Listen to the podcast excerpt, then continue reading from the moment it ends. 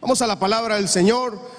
Vamos a predicar la nube de gloria en esta mañana. Una predica muy bonita. Bueno, que a mí me gustó, ¿verdad? Pero vamos a ver si a usted le gusta, ¿verdad? Vamos a predicar siempre la serie de herencia en Egipto. Gálatas capítulo 4, versículos 1 en adelante. Dice la palabra del Señor. Gálatas 4, 1 en adelante. Pero también digo, entre tanto que el heredero es niño, ese en nada difiere, dice, del esclavo, pues aunque es señor de todo. Versículos 2. Sino que está bajo tutores, está bajo cuidadores, que son curadores, eh, hasta el tiempo señalado por el Padre. El Padre decidía cuando el Hijo podía ser libre. Lo hemos estado estudiando, pero lo vuelvo a repetir como un versículo base para que todos en la iglesia eh, absorbamos bien esta, esta tremenda palabra de Gálatas, ¿verdad? Versículo 3 dice, así también nosotros, cuando éramos niños, estábamos en esclavitud bajo rudimiento del mundo. Rudimiento significa costumbres o patrones de vida que de alguna manera la sociedad nos impone o patrones que la misma familia nos impone. Por eso el apóstol Pablo le dice a Gálatas, cuando ustedes eran, éramos niños, dice, eh, estábamos bajo comportamientos y patrones del mundo. Pero dice el 4, pero cuando vino el cumplimiento del tiempo, diga conmigo, cumplimiento del tiempo, Dios envió a su Hijo, nacido de mujer y nacido bajo la ley. Entonces, la esclavitud nos somete a patrones de vida que no son normales. Debemos entender algo, cuando, cuando venimos al Señor, en teoría, usted y yo tenemos que abandonar patrones de vida que no son normales, pero que el mundo o la sociedad normaliza y socializa y nos hace pensar que la vida de maldición es normal. ¿Sí? En la familia crecemos en patrones familiares pensando que lo que vivimos, que lo, que, lo que experimentamos en el hogar es normal. Entonces, la esclavitud del pecado, la esclavitud de la maldición, la esclavitud de los problemas en la familia, las maldiciones de la familia, llevamos a sentir que es algo normal y hasta cierto punto natural. Pero el apóstol Pablo le dice a, los, a los Gálatas, a, a la iglesia primitiva, a los primeros cristianos, estos primeros cristianos habían llegado a Cristo y de pronto se encuentran en persecución y de pronto quieren volver, dice, a lo que antes hacían los Gálatas. Querían volver a vivir como vivían antes de venir a Cristo. ¿ah? Y el apóstol Pablo les hace una referencia, dice, señores, ya estamos en el Señor, no es necesario seguir viviendo en esclavitud. Pero si pensamos y vemos nuestra sociedad moderna, amada iglesia, vemos que la sociedad diariamente se encarga de imponer patrones de pecado, patrones de maldición y normaliza esos patrones en la sociedad. Y en Honduras no está exenta de esto, ¿verdad? En Honduras tenemos graves problemas sociales, graves problemas en la familia, una terrible pérdida de valores en el hombre, terrible pérdida de valores en la mujer, y de pronto encontramos familias destruidas, encontramos matrimonios destruidos, viviendo una vida que no era la vida que Dios quería. Y por eso el apóstol Pablo levanta una gran advertencia y le dice a la gente de Gálatas, ustedes ya no van a vivir en la esclavitud, ya están libres. Y no hay peor libertad del que no aprovecha la libertad. Ya ellos estaban libres, habían salido de sus prisiones. Y usted y yo hemos salido de la esclavitud del pecado.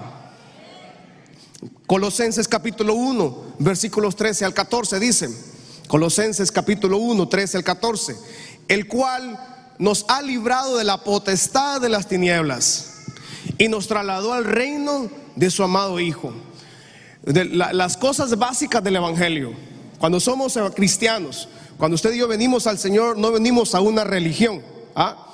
no venimos a los 50 puntos para lograr llegar a Cristo, no, simplemente venimos al Señor y dice que Él nos traslada de la potestad. ¿Qué es la potestad? Es la tiniebla que tiene poder. Y las tinieblas tienen poder. Sí, claro que tienen poder sobre las naciones, eh, sobre nuestras comunidades, colonias, barrios, familias. Sí lo tiene. Pero dice que cuando yo vengo a Cristo, cuando usted viene a Cristo, Él nos saca de esa potestad y nos mete al reino de la luz, que es el reino del, del Señor. ¿Cuántos de ustedes ya están en la luz del reino del Señor? Cuando venimos a esa, a esa luz, entonces, ¿cómo encontramos esa luz?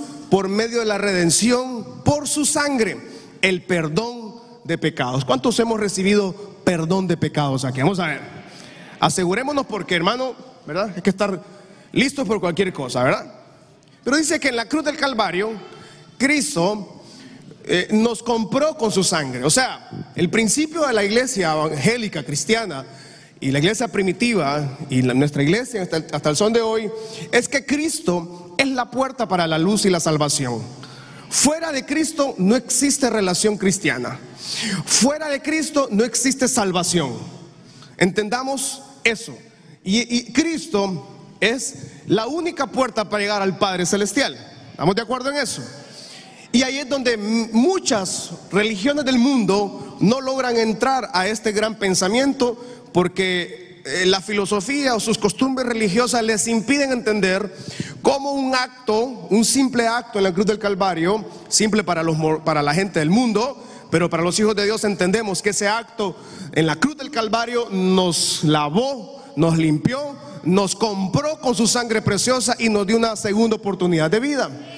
Y Cristo, según la palabra en Gálatas, en Colosenses, perdón, enseña que Cristo, solo hagas esta idea, Cristo va a un mercado de esclavos.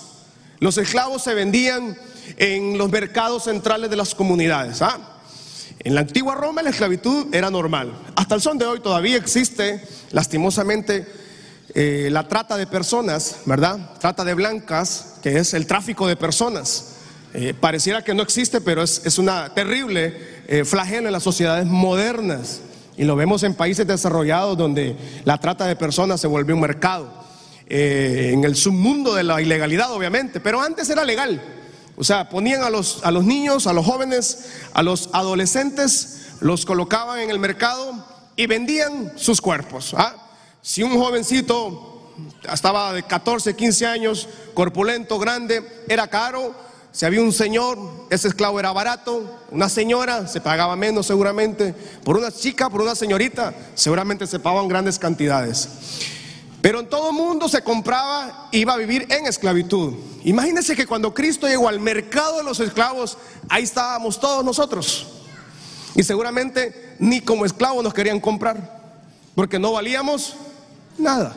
Pero Cristo llegó en la cruz del Calvario y cambió la historia de la humanidad nos compró con su sangre preciosa y nos sacó de las tinieblas a la luz. ¿Cuántos ya están viviendo en la luz admirable, hermanos? Esa esclavitud que teníamos antes, Cristo nos lavó en la cruz del Calvario. Nos quitó la maldición del pecado y nos quitó todo patrón del mundo en que vivíamos. Pero alguna gente en Gálatas estaban queriendo volver a vivir en la esclavitud. Ya no les gustaba la libertad. Algunas esclavitud que ellos estaban viviendo era depresión, muy parecido a nuestro tiempo moderno, ¿verdad? Estaban viviendo en ansiedad, estaban viviendo en adicciones. La iglesia había crecido mucho en Gálatas, pero estaban viviendo con algunos patrones que ya los habían dejado y los estaban volviendo a traer. Al ser humano le fascina volver a vivir lo que tanto le dolió o lo que tanto lo marcó para mal, ¿verdad? Y va a escarbar el basurero y volver a sacar lo que tanto le causó dolor. Adicciones, maldiciones generacionales, enfermedades, deudas, religiosidad. Y Dios les había dado la libertad a ellos mediante Cristo Jesús. Lo mismo ha hecho con nosotros. Y Dios también prometió libertad a Israel muchísimos años atrás. Dios le prometió a Israel vivir en una tierra que fluía leche y miel. Dios nos ha prometido, y a usted, a mí también, una tierra bendita. Dios nos ha prometido también que su casa y sus generaciones serán benditas en el nombre del Señor. Éxodo capítulo 13. Vamos entrando ahí en materia. Éxodo capítulo 13, 17 al 19 dice, y luego que Faraón dejó ir al pueblo, dice que Dios no los llevó por el camino de la tierra de filisteos, que estaba cerca. Porque dijo Dios, para que no se arrepientan, eh, que cuando el pueblo vea la guerra y se vuelve a Egipto, o sea, Dios sabía que Israel no sabía cómo vivir en libertad. No sabían, los, los, israelitas habían estado 430 años como esclavos, salen al desierto y no sabían cómo vivir en libertad. Eran esclavos, lo único que sabían era obedecer órdenes, ser humillados, ser avergonzados, castigados, expuestos a la explotación y de alguna forma el ser humano se acostumbra a esa explotación. Pero cuando Cristo llega nos da la libertad de poder tomar muchas decisiones distintas. Y Dios saca a Israel de Egipto, pero él sabía que se iban a arrepentir en el camino y dice, no los voy a llevar por este camino porque se me van a arrepentir. No saben vivir en libertad. Entonces se los llevó por otro lado un poco más lejos. Versículo 18 dice, pero Dios hizo que el pueblo rodease por el camino del desierto, del mar rojo. Y subieron los hijos de Israel de Egipto. Vamos a ver iglesia que dice en las pantallas. ¿Cómo subieron? Y el domingo pasado un, muchacho de la iglesia me escribió eh, en Instagram y me, llamó la atención la pregunta que me hizo. Pastor, me dijo él, ¿cómo es que subieron armados y eran esclavos? Yo no había meditado en eso, porque la palabra, cada, cada, palabra de cada versículo es demasiado amplio. Y cuando él me pregunta eso, eh, se, me, se me enciende y digo, es cierto. ¿En qué momento recibieron armas? ¿En qué momento les proveyeron armas? Si eran esclavos. Pero Dios siempre que nos lleva a la libertad y nos lleva a caminar nuevos caminos, Él nos provee de su armamento. Obviamente usted y yo no andamos armas. Nada. No andamos nada. Yo no, lo más que tengo es un palo y un machete en la casa. ¿Cuántos tenemos un machete al menos en la casa? San Pedrano que se respeta tiene machete en la casa. No corta nada, pero tiene machete. ¿Cuántos, ¿cuántos dicen amén? Cuando llevamos un coco a la casa, ¿verdad? Tráeme el machete y el machete está oxidadísimo. Nada, no corta nada, hermano. Peligroso, una herida más bien, va. Pero nosotros no tenemos armas. Ah, en la casa cuando sucede algo, usted se asusta y usted, usted agarra una chancleta, hermano. Las señoras con una chancleta salen a defender. Pues. Ahora, las doñas, las señoras, las amas de casa de San Pedro Sula, saben que esa chancleta tiene poder. Yo estoy seguro que una hermanita desde allá avienta un chancletazo, llega hasta donde llega, hermano. ¿Cuántos sintieron algún día el poder de la chancleta? Levánteme la mano los que sintieron el poder de la chancleta. ¿Cuántos dan gracias a Dios por los chancletazos? Ahorita mismo les voy a dar otro, permítame. No, son bromas. Nosotros no tenemos armas.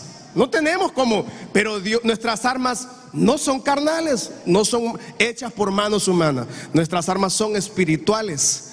Nos rodea el poder del Señor. ¿Cuántos están llenos de las armas del Señor en esta mañana, hermanos?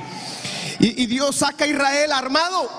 Diga amigo, conmigo, armado y peligroso. Hay una canción de eso. Bueno, yo creí que había sido una revelación mía, fíjese. Armado y peligroso. Salieron. Pero Israel sale con aquellas armas, me imagino, y ni sabían cómo usarlas, sino que iban ahí, hey, mira esta arma, hey, mira este, mira este palo, mira este arco, hey, mira. Y no sabían porque no eran guerreros, ellos eran ganaderos, granjeros. Versículo 19 dice, tomó también consigo Moisés los huesos de José el cual había juramentado a los hijos de Israel diciendo, Dios ciertamente les visitará y haréis subir, de, subir mis huesos de aquí con ustedes. Moisés cumple esta promesa de sacar los huesos de José, de Egipto. Muchos siglos después, cuando estamos viendo este versículo, Moisés está por salir, salió de hecho con todo Israel uno, hay gente que dice que eran un millón, otros dicen 1.5 millones, otros dicen que eran dos millones de israelitas en el desierto. Eran dos millones de israelitas y un ataúd que contenía los huesos de José. En Génesis 50, capítulo 50, 22 al 26, leemos esta hermosa historia. Y habitó José en Egipto, él y la casa de su padre. Y vivió José 110 años. Versículo 23 dice. Y vio José los hijos de Efraín hasta la tercera generación. La tercera generación sería nietos, bisnietos y tataranietos. ¿Alguien aquí tiene tataranietos? ¿Nadie? ¿Cuántos queremos llegar a ser tatarabuelo? Sí, yo quiero llegar a ser tatarabuelo. Viejito, pero ahí, ahí vamos a andar, hermano. Dándole guerra a la pobre doña. Dice que crió los hijos de Maquir, hijo de Manasés, fueron creados sobre los hijos, sobre las rodillas de José. Y aquí quiero detenerme un poquito porque el domingo pasado no logré ahondar en esto. Muchos años antes, vemos a José que tenía una promesa. Y Dios les había dado en Egipto, y eso lo vamos a ver un poquito más adelante, una tierra que era fértil en Egipto. La mejor tierra de Egipto recibió José. Pero dice la palabra, amada iglesia, y todos los que somos padres de familia aquí vamos a entender esto muy bien, tal vez los jóvenes todavía no, y, y menos los adolescentes. Pero mire la importancia del poder de nuestras palabras. Dice que José, ya viejito, abuelito, era tatarabuelo, tenía, agarraba a todos sus nietos, a sus bisnietos y a sus tataranietos, uno por uno, los traía a la casa, le llevaban todos, porque la costumbre en Medio Oriente es ir a la casa del patriarca, toda la familia. Llegaban los hijos, los nietos, bisnietos, tataranietos, todos llegaban ahí. Usted se imagina esa casa llena, ¿verdad? De tanta gente, así como la casa de los abuelos, ¿verdad? Y dice, pero que José dice que agarraba uno por uno, los ponía en sus rodillas y les decía algo. Esta tierra de Egipto es muy bonita. Esta tierra de Egipto nos ha dado mucho dinero, mucha paz. Pero ¿saben qué? Dios los va a visitar, hijo mío, les decía. Dios les va a dar una tierra mejor que la que tienen ahora. Y sacaba al nieto y traían al otro nieto. Sentaban al otro nieto. Y tal vez el nieto ya tenía unos 15, 16 años, ya grandote. Adolescente, ¿verdad? Llegaba el hijo, el nieto de, José con pelo parado, todo maloliente, ¿verdad? Porque era Wirro. Y lo sentaban en José y José le decía, mira Wirro, Egipto es bonito, tenés una buena, un colegio acá, tenés amigos, pero hay una mejor tierra que Dios te va a dar. Y bien, sacaban al Wirro, venía la otra Wirra, la que andaba enamorada, ¿verdad? De un egipcio. Mire, abuelo, le decían, esta Wirra anda con un egipcio, ven, venga para acá, venga para acá. Ese peludo no es tuyo. Allá en una tierra prometida, Dios te va a dar un hermoso judío, hermoso hebreo. Esta tierra es buena. Y Egipto nos ha dado mucho, pero hay una tierra mejor que Dios nos va a dar. Nuestras palabras, amada iglesia, amados hermanos, nuestras palabras tienen el poder de traspasar generaciones. Alguien dice amén en esa mañana. Y, nosotros los que somos padres de familia, es una lástima porque los, los matrimonios se pasan la vida arreglando sus problemas de pareja. Se pasaron 15, 20 años y los hijos nunca supieron que había una mejor tierra, porque vieron a papá y mamá peleando toda la vida. Peleaban por el jugo, peleaban por la leche, peleaban porque estaba barrigón, peleaban porque esto, por cualquier cosa. Porque el tema es pelear y se pasa la vida el matrimonio peleando y se les olvida decirle a sus hijos que pronto vendrá una tierra nueva, que pronto viene una promesa del Señor. Se les olvida decirle a sus hijos que la casa del Señor hay que amarla y respetarla. Porque a mí sinceramente me alegra ver cuando un padre me dice, pastor, viera a mi hijo, qué exitosos en el colegio, viera que le fue bien acá. Viera que es una estrella acá. Viera lo que hace allá. Y en la casa del Señor. Cuando tenga 12, 15 años, ese niño no va a querer estar acá. Ahora que es niño, es el momento de traerlo a la casa del Señor. Pastor, es que se me duerme. Déjelo dormir. Pero tráigalo a la casa del Señor. Usted me, estoy dando a entender con todo el amor y cariño, hermanos. Pastor, es que viera a mi hijo cómo juega pelota. Y los padres invierten horas y horas allá viendo al Wirro jugar pelota ya. Y ya está federado, pastor. Ah, federado. Asegúrese que su corazón esté marcado por la presencia del Señor. Pero los matrimonios se pasan la vida. Invertimos tiempo en el niño, la escuela, el colegio. Hay que llevarlo allá, hay que llevarlo al cumpleaños, hay que llevarlo a la clase de, de, de, jugar pelota, hay que llevarlo a la clase de danza y la guirra danzando allá, pero aquí no quieren danzar. Ah, no, eh, ustedes sí, que conste, ¿verdad? Es que hay que llevarlo allá. Es que mi hijo pinta. Mira cómo pinta mi hijo. Que, pinte, que pinte lo que quiera pintar. Importante es que ame la casa del Señor. Ame la presencia del Señor. Dice que José agarraba nieto por nieto. ¿Cuántos nietos habrá tenido José hermano? No sabemos. Uno por uno. Y les recordaba, hay una tierra prometida para nosotros. Egipto es bonito, pero hay una mejor tierra. Ahora mismo, amada iglesia, posiblemente estemos cruzando momentos muy difíciles, pero es necesario que usted le recuerde a su familia, a su casa, y usted mismo recuérdese que hay promesas del Señor todavía por cumplirse en su familia. Hay alguien dice amén en esta mañana. Diga conmigo fuerte, hay promesas del Señor todavía a favor de mi casa. Alguien está profetizando en esta mañana, todavía hay promesas del Señor que estarán por cumplirse en mi casa. Y posiblemente usted y yo no la veamos, pero nuestras generaciones cosecharán el poder de nuestras palabras. ¿Alguien le cree al Señor en esta mañana? Es, es necesario que nosotros pongamos palabras de bien. Y, y, padres de familia que estamos acá, yo entiendo que usted se casó y no sabe ni por qué se casó, pero hágalo por sus hijos, hágalo por estas generaciones, cambie su vida. Trate de cambiar su vida, pero marque, no permita que sus hijos repitan maldiciones, errores que usted cometió. Cuando usted los cometió, usted estaba en ignorancia, estaba en tinieblas. Ahora en Cristo usted es nueva criatura. No permita que su generación retroceda. Haga que su generación corra a kilómetros de distancia adelante de usted. Sus generaciones están marcadas a ser conquistadores del reino del Señor. Sus generaciones, alguien le cree al Señor en esta mañana. Levante su mano diga, mis generaciones estarán marcadas para conquistar tierra, están marcadas para ir más adelante. Cuando, cuando hablamos de conquistar no quiere decir que no les va a costar, les va a costar. Y seguramente les va a costar el doble pero son generación de conquista. Que vean en nosotros los padres que hablamos palabras de bendición.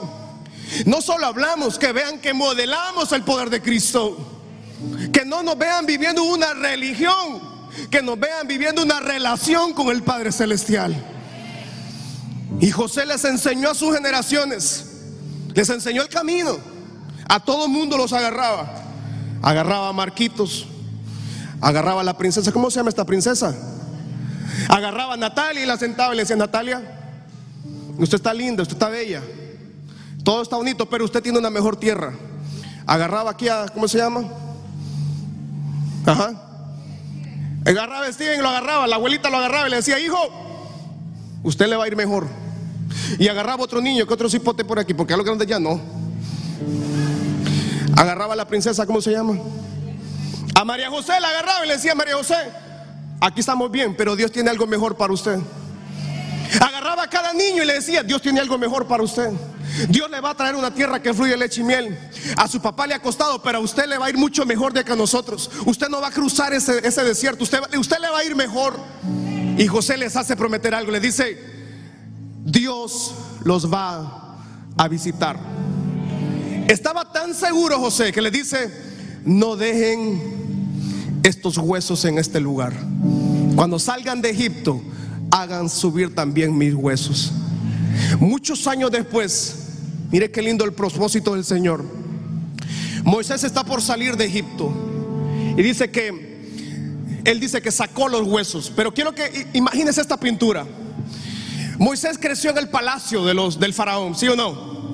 Él, era hijo adoptivo de, los, de, la, de la princesa de, del faraón. O sea que seguramente a Moisés, cuando creció siendo niño, que lo cuidaba su hermana y su madre también seguramente, como Moisés tenía permiso de estar en todo el palacio del faraón, en algún momento bajó al cementerio de los de los de la sepultura de los faraones.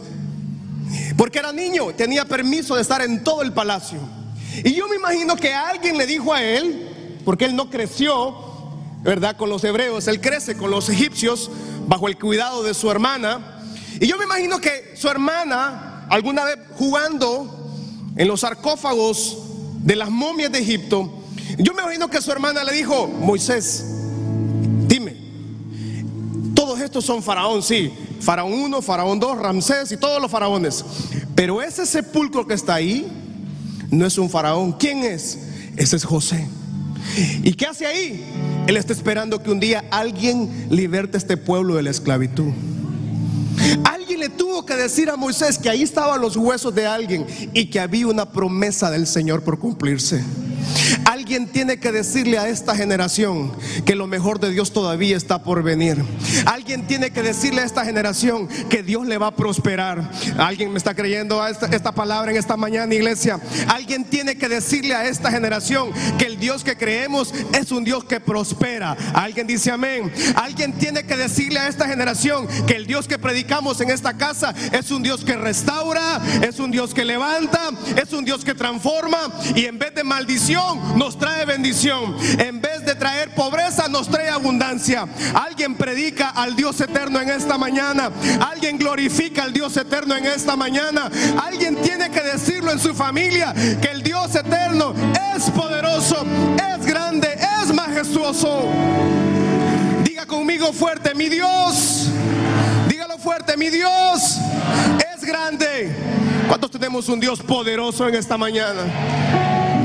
Moisés creció y muchos años después, cuando están saliendo, me imagino, se acuerda, tengo que ir a sacar los huesos de José, dijo. Hay una promesa que mi, mi, mi antecesor, mi, el patriarca José dijo, que había una tierra. Hay una promesa del Señor para todos nosotros en esta mañana. Y la promesa del Señor que, que Cristo vendría ya se cumplió. Jesucristo vino a la tierra.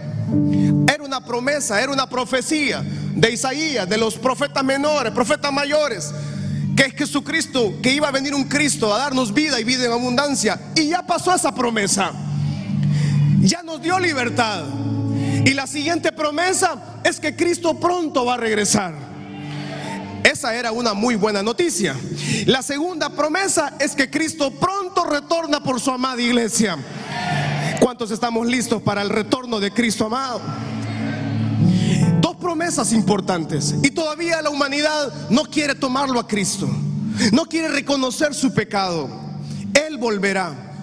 Y la mira, antes que Él regrese, las promesas del Señor se van a cumplir en muchos de los que estamos aquí. O tal vez yo no las vea cumplidas, tal vez mis ojos no logren llegarlas a ver, porque vivimos en una sociedad convulsionada, vivimos en una nación con tantos retos y sacrificios. Pero yo sí creo que sus generaciones serán benditas. Yo sí creo y yo puedo profetizarlo, yo puedo verlo con los ojos de la fe, a sus generaciones sirviendo al Señor.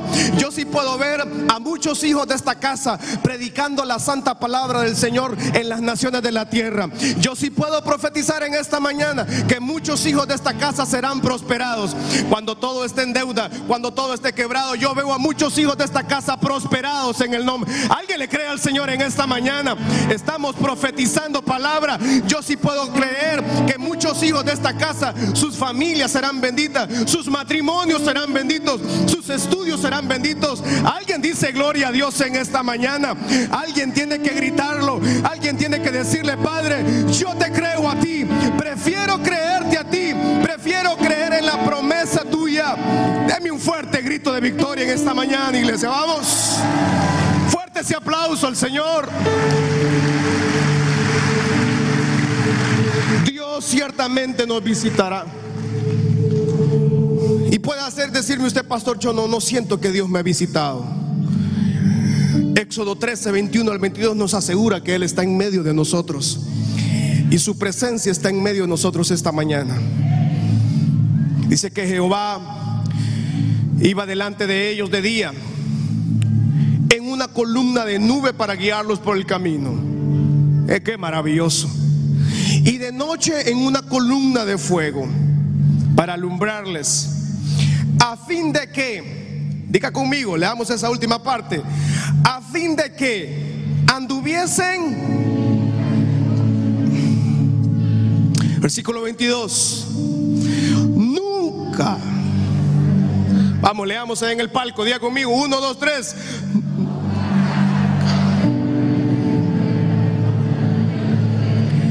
casa Michelle un día conmigo, nunca. Dígalo fuerte, nunca se apartará la gloria de Dios sobre nosotros. Y nunca es. Ok, algunos, algunos no lo están diciendo, entonces vamos a decirlo en inglés. Never. Never and ever. Anda bien, sí. Ah, pues, porque algunos no dicen nunca, están Ah, bueno, pero es que están con mascarilla, entonces no sé si están diciendo no, ¿ah? Entonces digan conmigo, nunca. Never. Dice que había una nube de protección. O sea, Dios sabía que Israel no sabía cómo vivir en libertad. Entonces primero vimos que les dio armas, los llevó por otro camino para que no se retrocedieran cuando vieran los ataques. Y número tres, Dios les provee una nube para el día y una columna de fuego para la noche. En el desierto de Medio Oriente, usted se imagina cómo es el calor de Medio Oriente. San Pedro Sula hoy mismo está muy caliente, de hecho, ¿verdad? Gracias a Dios por el aire acondicionado, ¿verdad? Que estamos aquí. ¿Cuántos disfrutan el aire acondicionado del templo, hermano? Bien. Pero afuera hay un gran calor, ¿verdad? ¿Cómo se dice? ¿Una gran calor o un gran calor? Las dos cosas están bien dichas. Un gran calor. Usted se imagina entonces el calor. Bueno, en Semana Santa, San Pedro Sur alcanza eh, una sensación térmica, creo que de 44, creo, ¿verdad? Caliente aquello, que uno sale, uno enciende el ventilador y el ventilador le tira fuego a uno, ¿verdad? Y el aire acondicionado se, se, pegan, no, no avanza, no helan nada, ¿verdad? Imagínense Israel entonces, vivía en Egipto como esclavos, pero Dios los saca, los, los mete al desierto. Resulta que llegan al desierto y el desierto está aquel sol terrible. Y de repente Israel decía, me imagino, estamos en el desierto, no hay nada, no hay alimento, solo lo que hay es este sol inclemente, ¿no? Y de repente ven una nube venir sobre ellos. Y dice que la nube, me imagino que los israelitas miraban la nube, ¿ves? ¿Será que va a llover? Y no, era una nube que se estacionaba con ellos. Y la palabra dice, para que anduviesen de día y de noche. O sea, Israel iba a caminar 24/7. O sea, el plan de Dios se mueve 24/7. Y a pesar que tal vez usted y yo no veamos movimiento, pero la obra del Señor sigue avanzando en su vida, en mi vida. Y dice que salía una nube de gloria en la mañana. Cuando eran las 8 de la mañana, ya estaba la nube. Y los israelitas, qué raro, ¿eh? Los israelitas caminaban y la nube se movía. Y los niños caminaban y también la nube se movía. Y los niños traviesos salían corriendo la mamá y también salía la nube.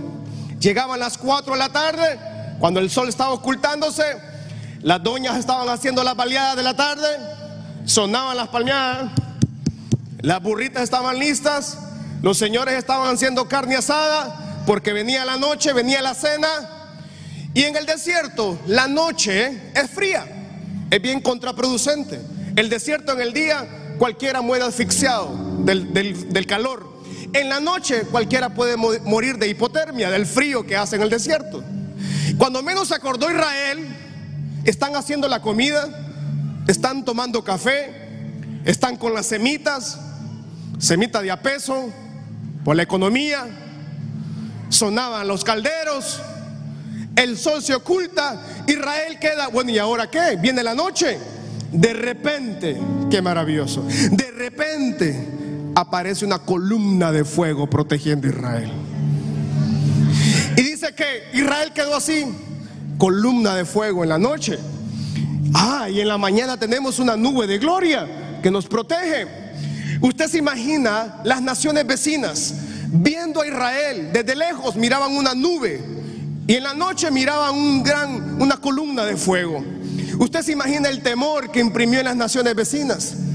las naciones vecinas decían, ahí algo tienen esta gente.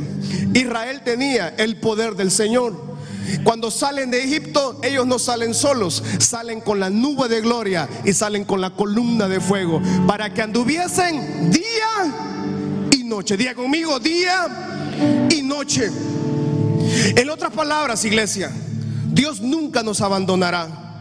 Nunca se apartó de delante del pueblo la columna de, nube de día, ni la columna de fuego. Usted se imagina en las mañanas el fuerte sol, salía aquella hermosa nube, y yo me imagino que de la nube salía un cernido de la mañana. usted nos gusta los sanpedranos cuando comienza a lloviznar, ¿verdad? A mí me gusta la llovizna y la lluvia, pero qué bonito cuando sale el sol el cernido en la mañana.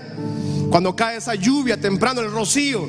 Y, yo me imagino esa nube todo el, todo el día, con una manguera abierta para todo Israel, cubriéndolo del sol.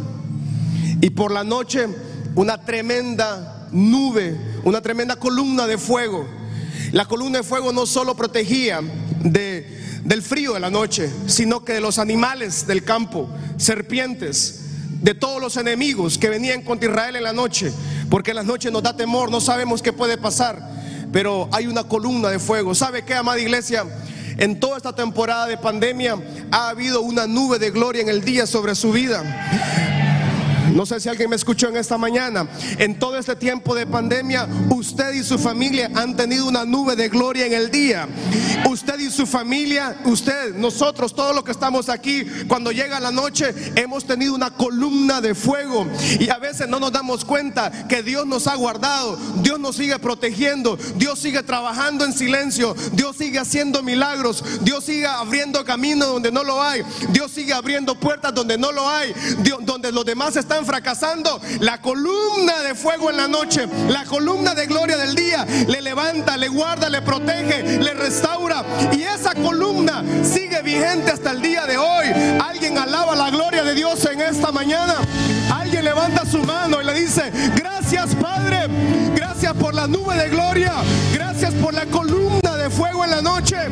24-7 en el trabajo, en la maquila, en la clínica, en el hospital, en la iglesia, en el trapidito, en el bus, en la colonia.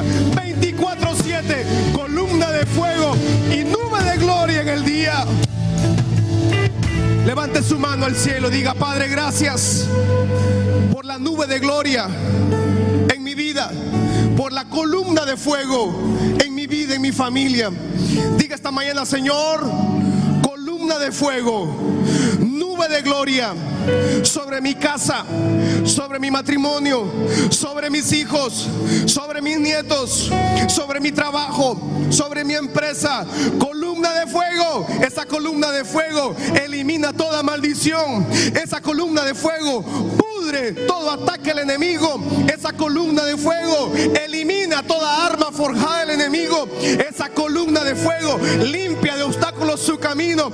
Esa columna de fuego elimina todo enemigo de su familia. Esa columna de fuego rompe los yugos de maldición sobre su casa. Alguien dice gloria a Dios en esta mañana. Alguien está celebrando que Dios ha estado con nosotros. Dios estará con nosotros. Y en los días de mayor angustia, los días de mayor aflicción, hay una hermosa nube de paz sobre su familia. En los días de, más llanto, en los días de más luto, dice la palabra que hay una nube que se estaciona sobre su casa. Hay una nube con un rocío que trae esperanza, que trae paz, donde el enemigo cree que está triunfando, donde sus enemigos creen que están avanzando. Es cuando más la victoria se acerca a su familia, es cuando más la victoria se acerca a su casa. Habrán guerreros y guerreras esta mañana en la casa mi shalom. Habrá alguien que le crea al Señor esta mañana. Entre más ataques, entre más venga el enemigo arreciando, más grande es la victoria sobre su familia. Nube de gloria y columna de fuego. No nos damos cuenta. Cada día, cada mañana, cada noche caminamos, avanzamos y no nos damos cuenta que ha sido la gloria del Señor muchas veces. la, venda de la religiosidad, la, venda de, los patrones de la familia, de los patrones de maldición en la sociedad, no nos deja ver que hay una columna de fuego, hay una nube de gloria sobre su familia. Si yo fuera usted, en esta mañana le diría al Señor, que esa nube sea reposada sobre cada familia. Que esa nube de gloria se estacione y en el nombre de Jesús, Padre, esta mañana, esa nube llegue a cada familia, Señor. Llegue a la gente que está conectada en internet, en la radio, hasta donde llegue este mensaje. Esa nube de gloria es una nube de cobertura. Alguien está profetizando en esta mañana. Allá vamos, alguien está orando, que está creyéndole al Señor. Esa nube de gloria se estacione. Esa nube nos traiga esperanza. Esa nube nos recuerde que Dios está en control. Esa nube de gloria nos recuerda que nada ni nadie podrá contra el propósito de Dios en su familia. Esa nube, esa columna de fuego nos recuerda que nuestro Dios es poderoso y que Él pelea con nosotros y Él pelea por nosotros. Ninguna batalla ha perdido nuestro Padre Celestial. Por lo tanto, usted y su familia están reservados para ver la victoria del Señor sobre su casa. Alguien celebra que verá la victoria del Señor en su casa. Alguien desde ya da gritos de victoria en esta mañana. Alguien celebra que la victoria está en su familia. Nube de gloria y columna de fuego. Terminamos con Ageo capítulo 2, versículo 13 en adelante. Ageo 2, 13 en adelante. Dice, ¿quién ha quedado entre ustedes que haya visto esta casa en su gloria primera? Y ahora, ¿cómo la ven? Y Ageo de los profetas está enseñando a la gente en Israel en el año 586 antes de Cristo Nabucodonosor deshace el templo de Salomón, un templo valorado en 20 millones de dólares y contando, ¿verdad? Lo destruye, lo quema. De hecho, en el 586 se pierde el arca del pacto, se destruye aquella majestuosidad. Israel está regresando poco a poco a vivir en ese momento a la ansiada ciudad de paz de Jerusalén, la eterna capital de primavera del mundo. Y regresan a vivir y resulta que se estaban enfocados en el templo, estaban enfocados en el edificio.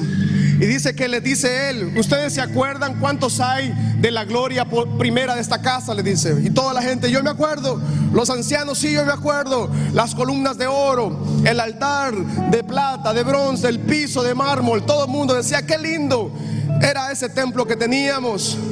No es, no es ella como nada delante de nuestros ojos. Versículo 4 dice, versículo 4, pues ahora tres órdenes a Geo. Zorobabel el gobernante le dice al gobernante, Zorobabel esfuérzate, dice Jehová. Y le vuelve a decir, esfuérzate también a Josué, hijo de Josadac, el pastor, el sumo sacerdote de la iglesia nueva que había en Jerusalén. Y le dice al sacerdote, sacerdote Josué, cobra ánimo. Y luego le dice al pueblo, pueblo, todo de la tierra, dice Jehová, trabajad porque yo estoy con ustedes, dice Jehová. No lo escuché. Dice Jehová. ¿Quién firma este versículo? ¿Quién está con nosotros? ¿Quién está en su familia? Tengo que escucharlo fuerte. ¿Quién está en su familia? ¿Quién está en su trabajo? ¿Quién está en la salud de su familia? Fuerte, Casa Michelón. Confiamos en Jehová. Dígalo fuerte, confiamos en Jehová de los ejércitos. Dice el versículo 5, según el pacto, según el pacto que hice con ustedes cuando salieron de dónde?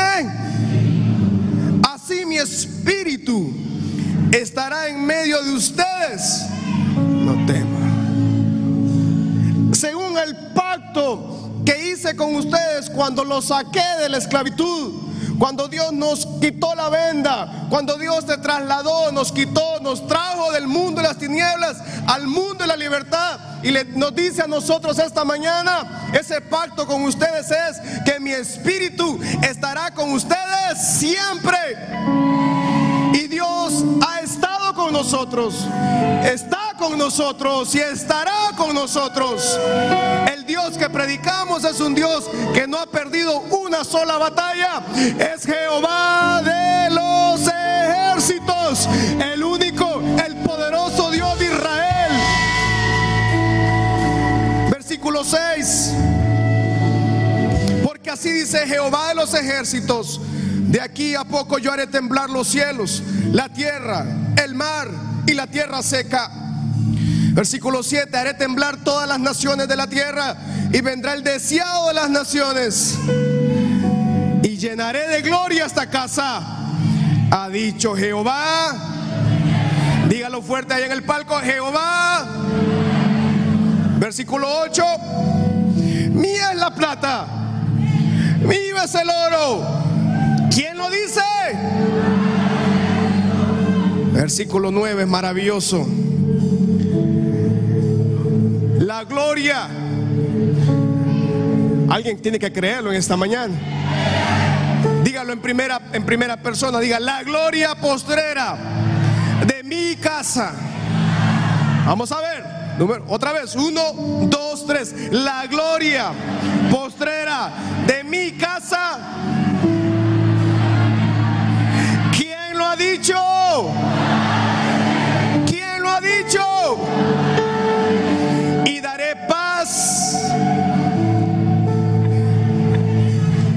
Que usted estuviera gritando de victoria esta mañana.